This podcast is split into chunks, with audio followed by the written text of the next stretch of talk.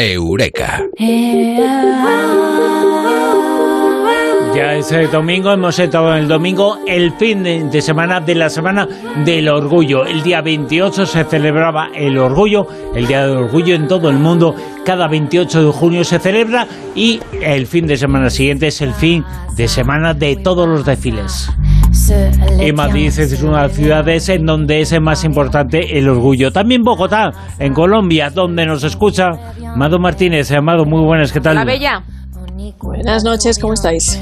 Estupendamente. Y además es una semana que yo creo que por, hay que reivindicar, hay que darse cuenta que por desgracia aún hay que reivindicar hay cosas, eh, cosas que se superaron en la Edad Media, pero que ahora están empeñados algunos en que vuelvan, ¿no? Mira, yo es que esta noche tengo una noche de todos los colores. Estamos celebrando durante todo el mes. Yo creo que este es el orgullo, el mes del orgullo y de las banderas de arcoíris y de los unicornios, aunque a veces significan otra cosa.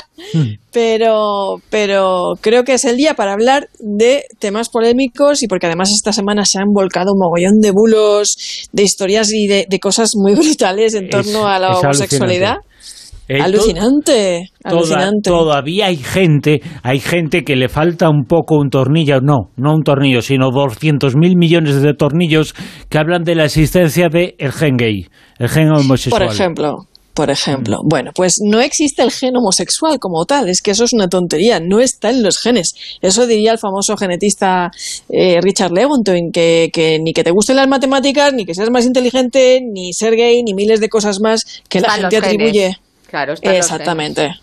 El determinismo biológico, mm, no, no, porque somos seres biopsicosocioculturales, entonces somos maravillosamente bellos, complejos, y la homosexualidad se encuentra presente, igual que dicen, bueno, sí, en, cientos de especies animales, a excepción de los que no tienen sexo. O sea, pues como los erizos marinos, o por no mencionar las especies hermafroditas, que, claro. es decir, son bisexuales, ¿vale? Yo, a mí, por ejemplo, una de las cosas que me da más eh, incomprensión por lo que han tenido que vivir y por lo que han sufrido es, es la, la, cantidad de personas que teniendo una tendencia sexual o incluso al el transcurso de su vida, luego han, ah, pues yo qué sé, son bisexuales y se han tenido que estar ocultando, pasándolo mal, sufriendo porque no han podido vivir en libertad eh, su sexualidad y, y, se les ha castigado y, y, bueno incluso ahora mismo cuando hay pues eh, estos días que de la plataforma LGTBI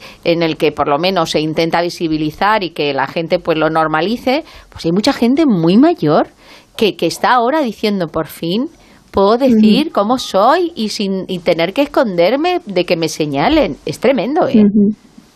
Pues es tremendo y la verdad que dicen que cada pueblo es un infierno, para que os hagáis una idea en los pueblos pequeños y para que luego digan, no, es que eso no, siempre están intentando que todo es homofobia, que todo no sé qué, que todos son ataques. En mi pueblo hay una persona que acabó en la UCI, en la UBI, por una paliza, porque se le ocurrió a otro decirle en un aseo público, estaban meando y le dijo que, que la grande la tenía, ¿vale? Joder.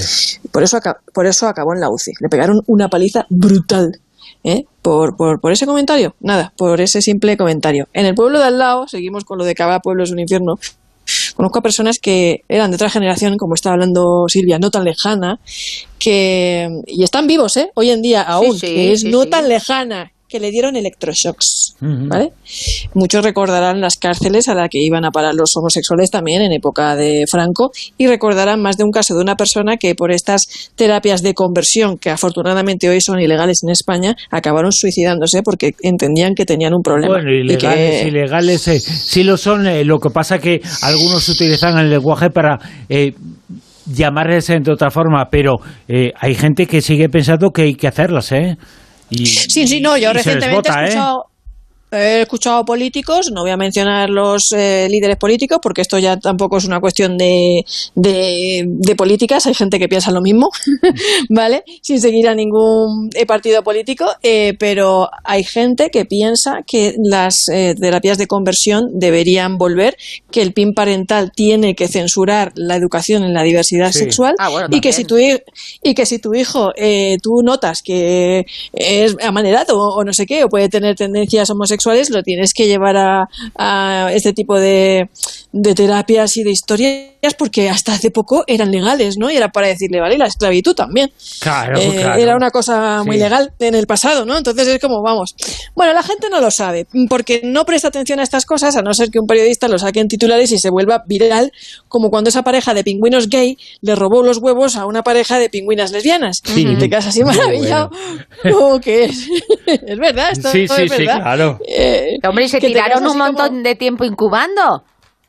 Oye, y que lo habían intentado varias veces, eh, eh, como si eso fuera algo excepcional, cuando en realidad era, es de lo más común en el mundo animal y entre los pingüinos, ni te cuento. Obviamente, robándole los huevos a una parejita de pingüinas lesbianas, pues no creo que vayan a conseguirse papás. Era como, mira, que esta vez tampoco lo van a conseguir. Pero el año anterior sí que lo habían conseguido porque se los habían robado a una pareja de pingüinos macho y hembra. Total, que no solo hay homosexualidad en el mundo animal, es decir, conductas sexuales homosexuales, sino que también hay familias homoparentales y diversas, ¿no? Fíjate el mundo Desde de luego. los pingüinos. Ahí Eso, la eso. ciencia ha demostrado que no existe eso que se ha llamado el gen homosexual. Sin embargo, la ciencia está demostrando que la homofobia sí es una patología.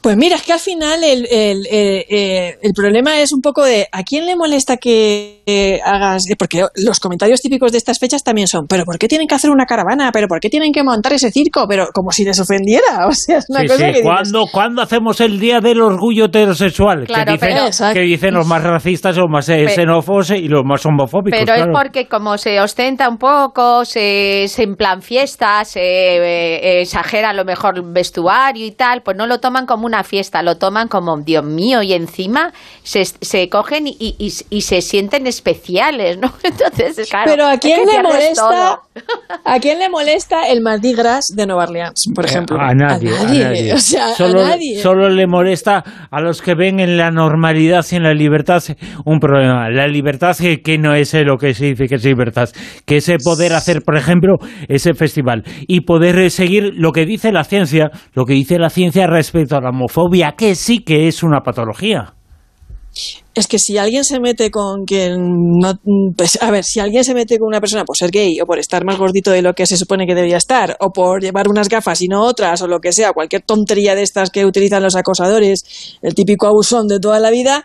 eh, es que el que no tiene un cerebro que tiene que tener es él, ¿vale? Y, Sí. y- y- entonces, eh, de verdad, el psicólogo estadounidense George Weinberg, eh, que fue el que acuñó el término homofobia, que es como el miedo a estar eh, cerca de los homosexuales o que les produce como repulsión o una cosa así como muy y tal, eh, nunca consideraría que un paciente está sano si no ha superado ese prejuicio contra Sí. la homosexualidad. Fíjate sí, qué curioso. Y Emanuel Giannini, fíjate que Emanuel Giannini, que es profesor de endocrinología y sexología médica de la Universidad de Roma, argumenta que la homofobia es solo la punta del iceberg y que está vinculada a determinados rasgos de personalidad Ah, a los que si se les añade, sí, la violencia puede ser diagnosticada como enfermedad psiquiátrica, así a grandes rasgos, y por, eh, y por, por, por explicarlo en cristiano. De hecho, él causó eh, cierta controversia con este estudio que lo publicó en Journal of Sexual Medicine en el 2015, en el que vinculaba la homofobia con el psicoticismo. O sea, marcado así como por la ira, la hostilidad, la existencia de mecanismos de defensa inmaduros, ¿no? con tendencia ya a proyectar emociones y una vinculación paterna temerosa que conllevaba una inseguridad inconsciente. O sea que, recapitulando, la homosexualidad no es, un no es una enfermedad, no existe el gen gay, de hecho, el mayor estudio realizado hasta la fecha con medio millón de personas eh, demuestra que no existe lo que llamamos el, el gen gay, lo que sí que descubrieron son eh, muchísimos genes, no uno solo, y ninguno de ellos determinan la conducta sexual por sí mismo eh, ni en conjunto. Descubrieron marcadores genéticos, miles, que son fragmentos de ADN que varían de una persona a otra, relacionados con la homosexualidad, de los cuales únicamente cinco se podían relacionar de forma más notable o no tanto, porque no contribuía mucho a la conducta homosexual. Es decir, menos de un 1% marcando esos cinco marcadores, o sea, sumándolos. Además, Ahora, en el caso de que, imagínate, pusiéramos, es que es algo 100% genético, ¿vale? Nos pusiéramos burros y dijéramos, sí, sí, porque yo no me creo eso y yo no me lo creo y niego los estudios científicos. ¿Qué problema hay? Yo no tengo ningún problema con las personas genéticamente diferentes a mí, ni con ojos azules, ni zurdas, ni con el pelo rizado. No pienso que estén enfermas, o sea, que me parece muy fuerte.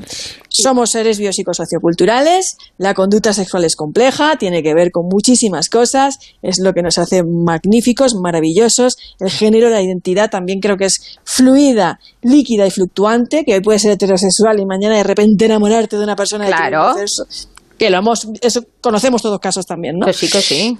Y hay una cosa que, que es muy curiosa que la gente tampoco lo sabe, y la voy a explicar, ¿vale? Muy brevemente. La invención de la sodomía es un instrumento y una invención medieval. O sea, sodomía como tal, ese término se inventó en la Edad Media porque, como sabéis, eh, bueno, no lo sabéis porque la gente no lo sabe, pero siempre ha estado, es una práctica tan perseguida como, practicada y eh, todo el mundo ha tenido, o sea, en todas las épocas ha habido amoríos y desfogues homoeróticos muy documentados en la historia. No hay que irse a Safo ni a la antigüedad clásica. Aquí en España tenemos muestras hermosísimas de poesía homoerótica hispanoárabe e hispanohebrea de principios de la Edad Media, esto no te lo enseñan en clase de la literatura, ¿verdad que no? Claro, porque en la Edad Media se produjo una cosa llamada la invención de la sodomía, que es el término que a partir de entonces se usó para referirse a las personas homosexuales en sentido peyorativo. ¿Y quién lo inventó? Agarraros a la silla. A ver. Los cristianos. Los cristianos. ¿Y para qué? Agarraros a la silla. Para demorizar a los moros. Fíjate. Es decir, claro, había que buscar en el enemigo rasgos que los demonizaran y satanizaran. Había que justificar el odio, la guerra santa, las cruzadas, ¿no? Entonces, ellos eran unos sodomitas porque era común entre ellos el amor homosexual. Vamos, como si un soldado cristiano no le hubiera chupado la. Bueno, no lo digo. Ya, eso tú, pero tú En la fíjate, fíjate que luego eh, la cantidad de casos que ha habido en la religión judio-cristiana del asunto, pues eso, de tener relaciones con otros hombres y con niños por todo el problema este del celibato. O sea, que es que claro, tú coges y ves la, la paja en el ojo ajeno, pero no quieres ver la tuya. Yo antes, y quería puntualizar cuando antes has hablado de, de la homofobia, que muchísimas personas que tendencia, tenían tendencia sexual diferente, pues que le gustaban los hombres o le gustaban las mujeres, muchas veces han tenido esa tendencia también homofóbica para hacer ver que ellos no. Y han sido súper crueles con personas que sentían y tenían esas emociones igual que ellos. Y eso se ha dado mucho, ¿eh? Se ha dado mucho. eh, esto, la verdad es que se ha dado mucho. No es una cosa solo del pasado. Desafortunadamente, en muchos países todavía se sigue criminalizando la homosexualidad de la misma manera. Eh, por ejemplo, hoy Rusia y sus aliados, pues para distinguirse del satánico y degenerado mundo occidental, criminalizan la homosexualidad, donde es sinónimo además de pedofilia en ese país. Recordemos que en Rusia vas a la cárcel simplemente por llevar un pin gay en la solapa y que los campos de concentración de purga gay en Chechenia siguen, siguen acumulando denuncias.